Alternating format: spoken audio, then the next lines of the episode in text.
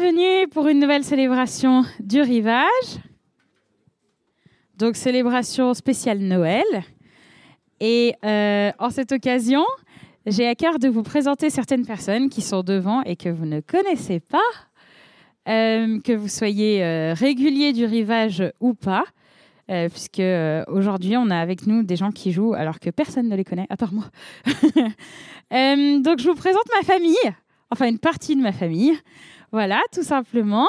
Euh, qui vont. Et puis, amis aussi, famille amis, famille élargie, on va dire, euh, qui vont nous, nous, aider dans la musique euh, cet après-midi pour pouvoir chanter des chants de Noël tous ensemble.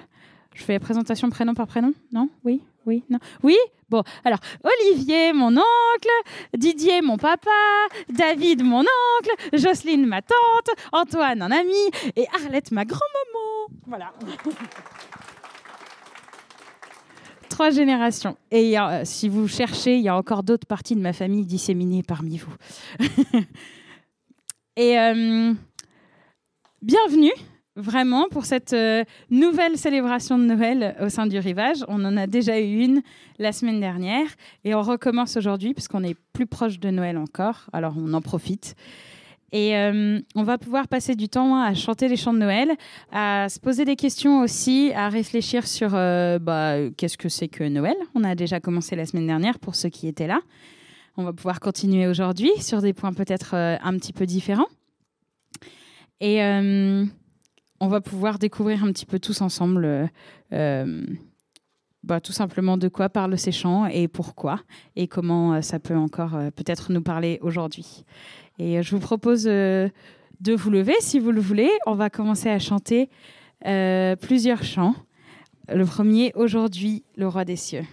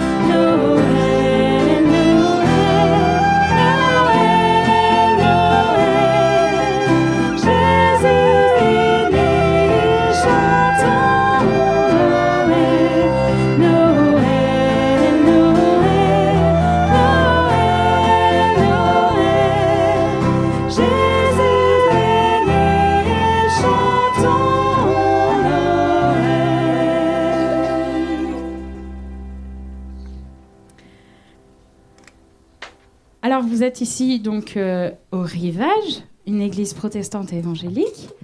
Et euh, je sais qu'aujourd'hui, parmi nous, on a la chance d'avoir des gens qui font partie du rivage, qui sont des habitués, qui viennent depuis quelques temps, ou des gens qui viennent pour la première fois, qui découvrent un petit peu euh, peut-être des chants qu'ils n'ont pas l'habitude de chanter, des choses comme ça. Et moi, je suis vraiment particulièrement heureuse de pouvoir bah, nous voir tous rassemblés pour Noël. Euh, on sait à peu près tous de quoi parle Noël. Petit quiz, de quoi parle Noël? Des cadeaux, des cadeaux, des rassemblements en famille. On sait qu'il y, a un background euh, historique et peut-être religieux aussi de cette histoire euh, de Jésus qui est né à Noël, selon les historiens, pas tout à fait, mais bon, ça c'est du détail. Et en tant que chrétienne, moi j'ai envie de me rappeler pendant ce moment de Noël euh, de cette chose en laquelle je crois, de ce bébé qui est né, qui est décrit euh, par la Bible comme le Fils de Dieu, et euh, qui vient très humblement, qui vient en naissant dans une étable, on, on, vient de le voir dans cette chanson, qui est mis dans une mangeoire, alors qu'il est nommé aussi le roi des cieux. C'est un peu étrange, mais qui vient au final pour euh, nous rejoindre, chacun d'entre nous. Il est, il est Dieu fait homme.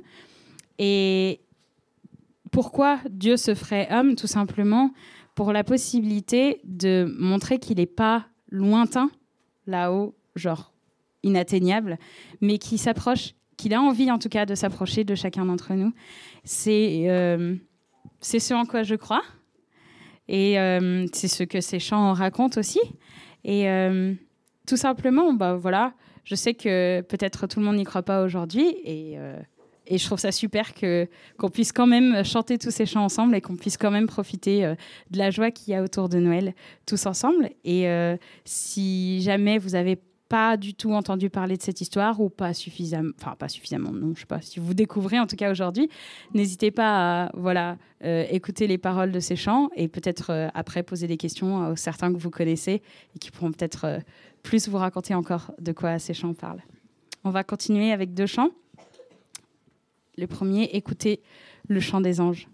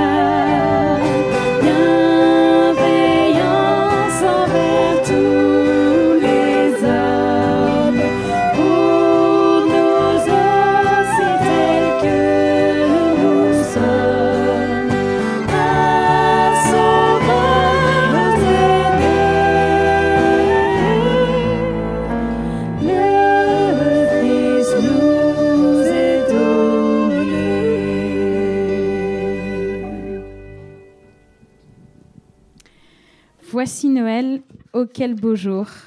Jésus est né, quel grand amour. C'est pour nous qu'il vient sur la terre, qu'il prend sur lui notre misère. Tout simplement, quelques petites phrases de réflexion. Ce bébé, on en parle souvent comme un bébé à Noël. Voilà, il est né comme un bébé. Et il a grandi. Il n'est pas resté bébé, heureusement. Il s'est pas arrêté bébé. Il a grandi et euh, dans sa vie, il a fait et dit des choses qui ont. Euh, c'est quoi le mot? C'est pas émerveillé? Étonné, on va dire étonné. Euh, tout le monde, époustouflé, merci grand maman. Époustouflé. Tous ceux qui ont pu voir et tous ceux qui ont pu entendre ce qu'il a pu dire et faire. Et dans ce qu'on peut retenir et ce qu'on retient aujourd'hui de ces paroles, il y a un amour pour chacun, il y a une bienveillance pour chacun. Il est allé rencontrer, alors qu'il était euh, déjà reconnu comme certains pour le comme le roi des Juifs, donc celui qui devait libérer les Juifs, il est allé à l'encontre de ce qu'on attendait de lui, et plutôt que d'aller rencontrer les plus grands chez les Juifs et vraiment euh, d'aller en fait euh, bah, s'installer à une place de roi, il est allé rencontrer euh, ceux que personne pensait qu'il allait approcher, c'est-à-dire ceux qu'on considérait comme les petits de la société, c'est-à-dire les personnes qui étaient malades, les personnes qui étaient en marge de la société. Et c'est vers eux qu'il s'est tourné. C'est vers eux qu'il est allé, c'est auprès d'eux qu'il a euh, mangé, qu'il a passé du temps. Et euh, moi, ça me, ça me touche et ça me, ça me pousse à m'interroger aussi sur ma manière de réagir, sur euh, de qui je m'approche, à qui je vais faire attention. Est-ce que ce sont des personnes qui vont, moi, m'apporter du bien? Est-ce que ce sont des personnes qui vont euh, un peu flatter mon ego euh, dans, je sais pas, mon statut, la société, etc. Ou au contraire, est-ce que je vais chercher à m'approcher de personnes à qui je vais pouvoir apporter du bien, envers qui je vais pouvoir euh, être un soutien, un réconfort, envers qui je vais pouvoir vraiment donner de l'amour. Jésus est venu avec un message d'amour et la période de Noël me pousse toujours à réfléchir à, quelle part d'amour, moi qui crois en ce Jésus plein d'amour, quelle part d'amour, moi, je vais pouvoir transmettre, quelle part d'amour, moi, je vais pouvoir euh, apporter aux uns et aux autres. Aux uns et aux autres. Et euh, voilà, c'était ma petite réflexion autour de Noël en ce moment et euh, que j'avais envie de vous partager maintenant avec aussi euh, la joie des fêtes qui arrive, qu'on puisse penser à cet amour qu'on peut se transmettre les uns aux autres. On va chanter un dernier chant. Jésus est né. Venez, bergers et mages.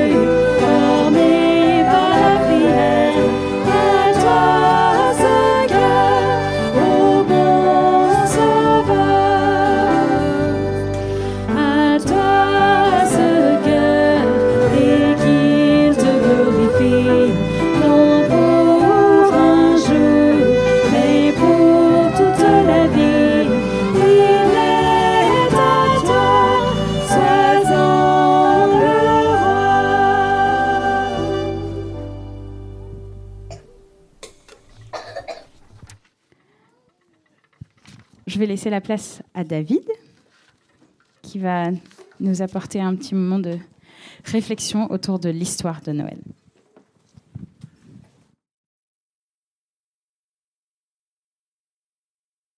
Et l'Église junior pour les plus jeunes d'entre nous.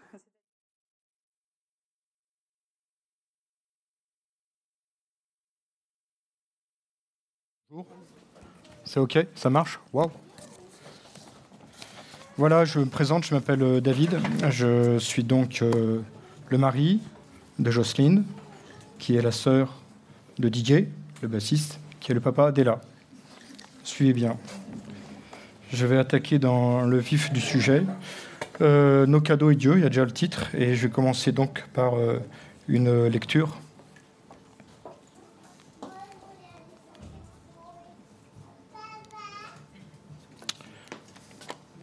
Euh,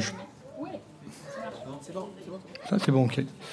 Euh, donc, on va commencer par une lecture dans Matthieu. Matthieu, chapitre 2. Et c'est l'histoire de l'arrivée euh, des mages. Et donc, Jésus naquit à Bethléem, en Judée, à l'époque du roi Hérode. Le fameux roi Hérode. Or, des mages venus d'Orient arrivèrent à Jérusalem et dirent Où est le roi des Juifs qui vient de naître? En effet, nous avons vu son étoile en Orient et nous sommes venus pour l'adorer. Hmm. Quand le roi Hérode apprit cela, il fut troublé et tout Jérusalem avec lui. Et il rassembla tous les chefs des prêtres et les spécialistes de la loi que comptait le peuple et leur demanda où le Nessie devait naître. Et lui dirent, ils ont consulté les textes des prophéties, et lui dire à Bethléem, en Judée, car voici ce qui est écrit par le prophète. Et toi, Bethléem, terre de Juda, tu n'es certes pas la plus petite parmi les principales villes de Juda, car de toi sortira un chef qui prendra soin d'Israël, mon peuple. Alors Hérode fit appeler en secret les mages.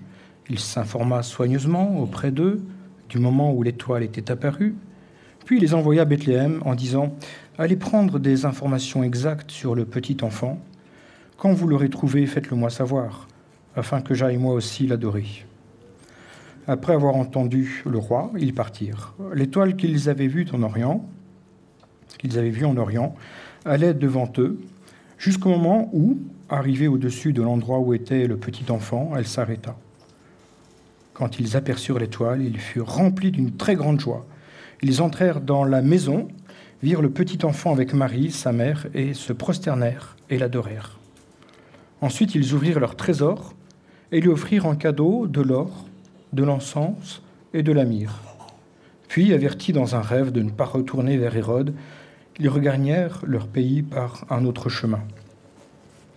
Voilà, donc euh, c'est l'histoire des mages, très connue.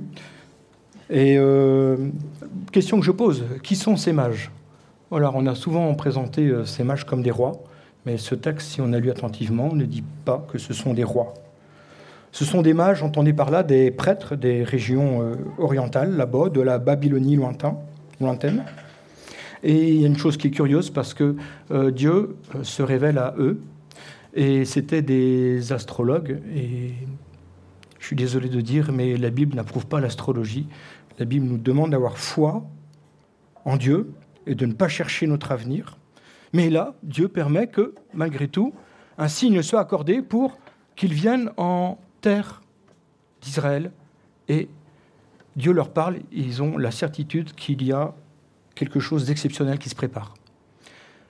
Ça, c'est quand même formidable aussi, parce que ça veut dire qu'ils reconnaissent que ce Dieu qu'ils viennent adorer est au-dessus de leur Dieu et qu'il mérite l'adoration. Que sont-ils venus faire? Eh bien, Effectivement, ils sont venus euh, l'adorer. Au verset 2, ça nous est dit Où est le roi des Juifs qui vient de naître, qui vient de naître, car nous avons vu son étoile en Orient et nous sommes venus pour l'adorer. Incroyable, n'est-ce pas? Ces mages, comme je l'ai dit, qui ont la conviction que ce Dieu mérite une adoration spéciale. Comment l'ont-ils adoré? Le texte dit simplement Ils se prosternèrent devant lui et l'adorèrent. Je me demande ce qu'ont pu penser euh, Joseph et Marie, qui étaient bercés de l'Ancien Testament et qui connaissaient les dix commandements, et le premier commandement qui dit tu adoreras le Seigneur, ton Dieu. Il est unique, lui seul mérite l'adoration. Mais en fait, Marie avait aussi reçu des promesses et ils ont laissé faire. Puis ils ouvrirent ensuite leur trésor.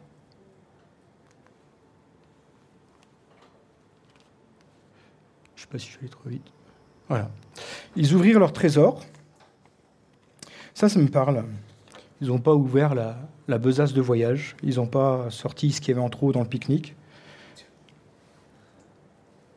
Ce que ces hommes sont venus offrir à Jésus, ils l'ont fait en ouvrant leur trésor. Jésus mérite ce que nous avons de plus précieux en réserve. Ce sont des choses préparées depuis longtemps, depuis une longue date, et gardées précieusement pour lui. Ils n'ont pas puisé dans, le, dans leur trésor pour leur voyage. Et ils ont offert donc de l'or, de la myrrhe et de l'encens. Plutôt dans le sens de l'or, de l'encens et de la myrrhe. Et je me pose la question, quel est le sens de ces cadeaux? J'ai un problème avec le zapette. Ah. Il y a d'abord l'or. L'or, l'or, tout le monde sait ce que c'est. C'est un métal précieux.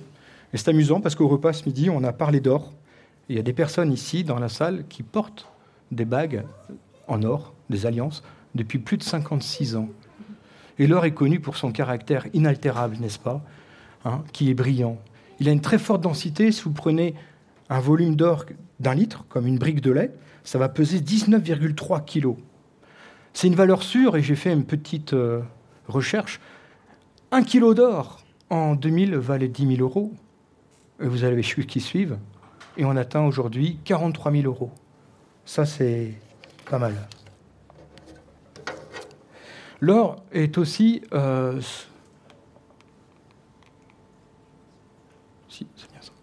L'or est aussi euh, les cadeaux qu'on s'offrait entre rois. Il y a la reine de Saba, qui est probablement euh, cette région d'Éthiopie actuelle, et qui est venue faire un grand périple depuis l'Éthiopie pour aller jusqu'en terre d'Israël. Et elle veut entendre Salomon, le roi Salomon, qui est un roi qui est glorieux, on va dire, et dont la gloire rayonne dans une bonne partie du bassin méditerranéen, en tout cas dans le Moyen-Orient. Et elle apporte, elle vient là avec des cadeaux, elle arrive à Jérusalem avec une suite très importante, des chameaux portant des aromates, de l'or en très grande quantité et des pierres précieuses. Elle vint auprès de Salomon et lui dit tout ce qu'elle avait dans le cœur. Elle donna au roi 120 talents d'or, une très grande quantité d'aromates et des pierres précieuses. Et j'ai fait un petit calcul avec les valeurs d'unité qui me sont données, et ça représente 3 tonnes et demie d'or de ce qu'elle a ramené. Il fallait déjà être emballé en chameau quand même. Et aujourd'hui, ça représenterait 150 millions d'euros. Waouh Mais revenons au cadeau des mages. Et le fait d'offrir de l'or à Jésus, et bien sûr lui offrir quelque chose de grande valeur, et surtout de reconnaître sa royauté. On l'a chanté tout à l'heure dans nos chants. L'or offert est la reconnaissance du caractère royal de notre Seigneur venu dans ce monde. L'encens. Alors l'encens, j'ai dû faire un peu des recherches. Qu'est-ce que c'est au juste? Tout le monde sait ce que c'est que l'encens. Est-ce que c'est un parfum? Est-ce que c'est quelque chose qui a une bonne odeur? Est-ce que c'est simplement un bâton qu'on fait brûler ou un petit cône quand on a fait de la friture dans la cuisine et que ça sent un peu trop mauvais dans toute la maison. En fait, l'encens est une résine extraite d'un arbre, d'un arbuste, une sorte de genevrier, et euh, on fait des incisions longitudinales dans le bois, en V, et donc du coup la résine sointe, et comme elle sointe et qu'elle est à l'air, elle va se mettre à sécher, et elle fait des boules, boules résineuses, des boules de gomme. Ces boules de gomme, on va les faire, on va les faire tomber et on va les récupérer. Voilà ce que c'est que naturellement l'encens.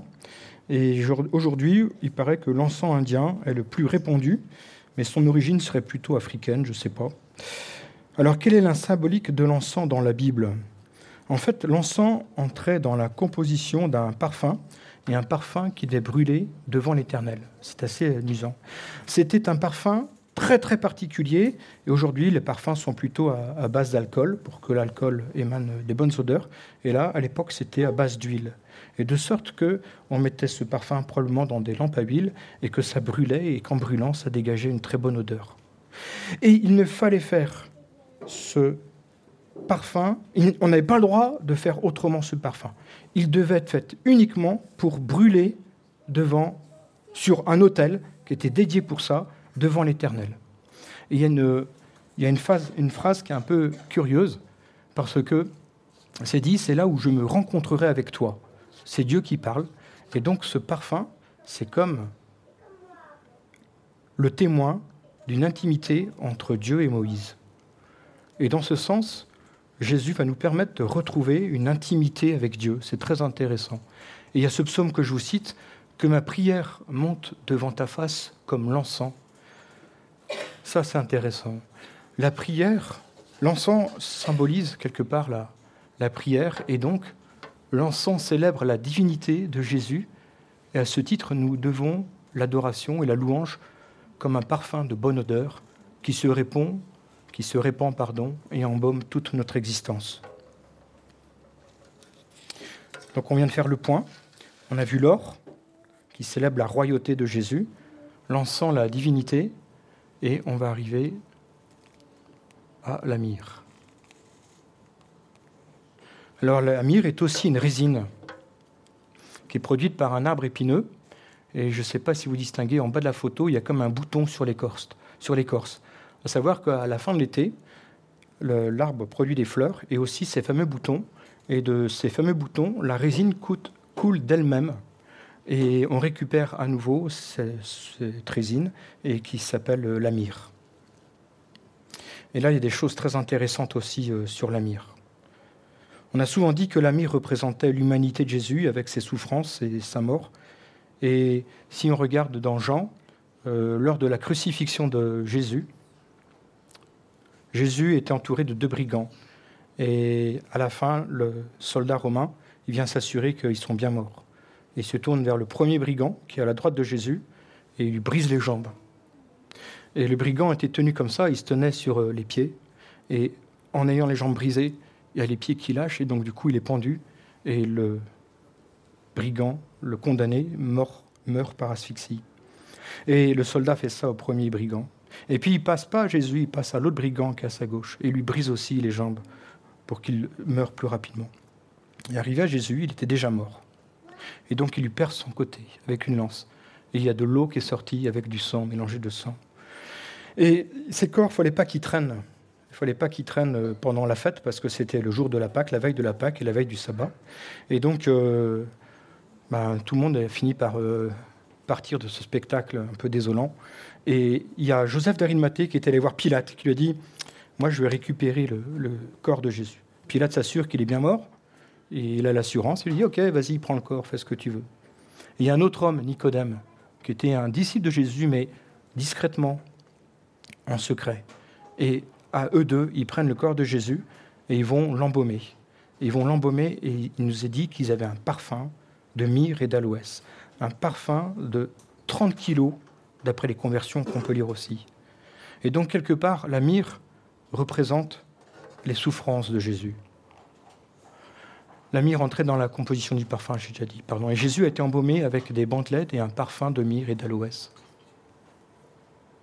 L'humanité de Jésus, voilà ce que représente la myrrhe. Ses souffrances et sa mort, avec son embaumement, sont prédits en quelque sorte par euh, ce cadeau. Mais dans l'Ancien Testament, il y a aussi le Cantique des Cantiques, où la myrrhe est mentionnée peut-être une dizaine de fois.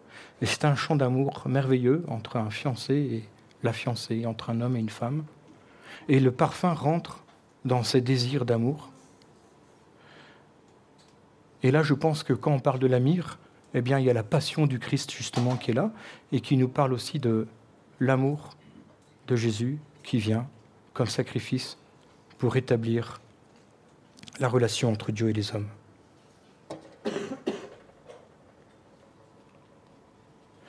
Ils ouvrirent le trésor, ça je vous l'ai dit, c'est quelque chose qui me surprend. J'ai relu ce texte il n'y a pas longtemps dans Matthieu. Et Jésus est digne de recevoir notre part de ce qu'il a de plus précieux. Il n'y a pas de sacrifice d'argent ou de temps ou d'énergie qui soit trop petit pour Jésus. Et vous savez, on est à, l'époque euh, des cadeaux. On va faire peut-être des dépenses assez extravagantes. Et donc je me pose la question, et pour Jésus, quelle est notre part? Est-ce qu'on va lui donner des restes? De notre temps.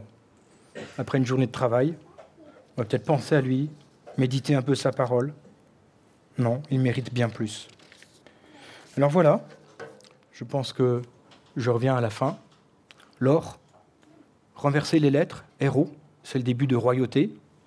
L'encens, ça fume, c'est comme nos prières qui montent vers Dieu. La myrrhe, dans la myrrhe, il y a un Y, comme dans martyr, Jésus a souffert le martyr nous.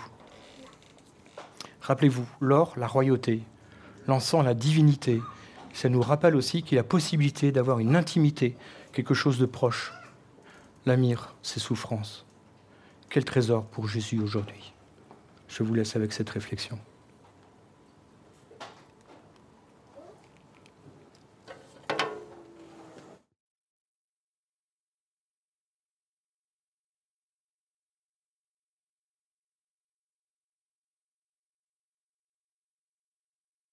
Euh, continuer dans cette réflexion, on va juste passer à un moment euh, symbolique, euh, tout simplement avec ce qu'on appelle la Sainte Seine. Alors, qu'est-ce que c'est? Le moment de scène, c'est tout simplement un moment symbolique pour se rappeler de ce qu'on vient de parler, de ce Jésus qui est venu sur terre et qui est venu pour rétablir une intimité entre Dieu et les hommes et qui, est, qui a payé de sa vie pour ça.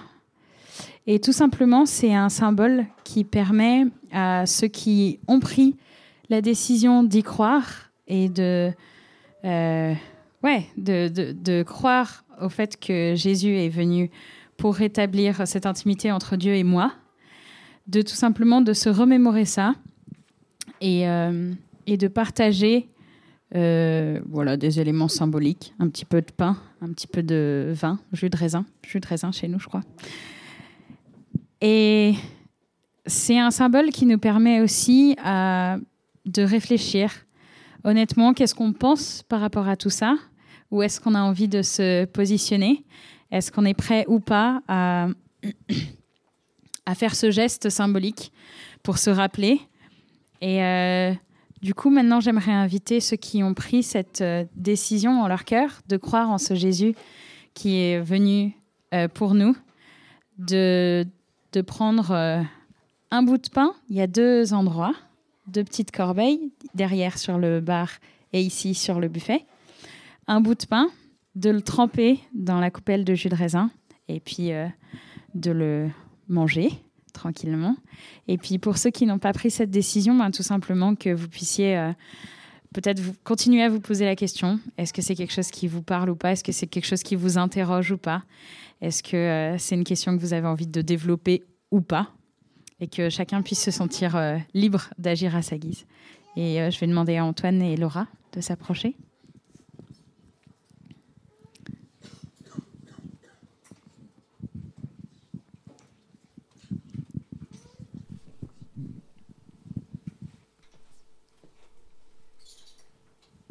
Sentez-vous libre d'y aller pendant le prochain chant.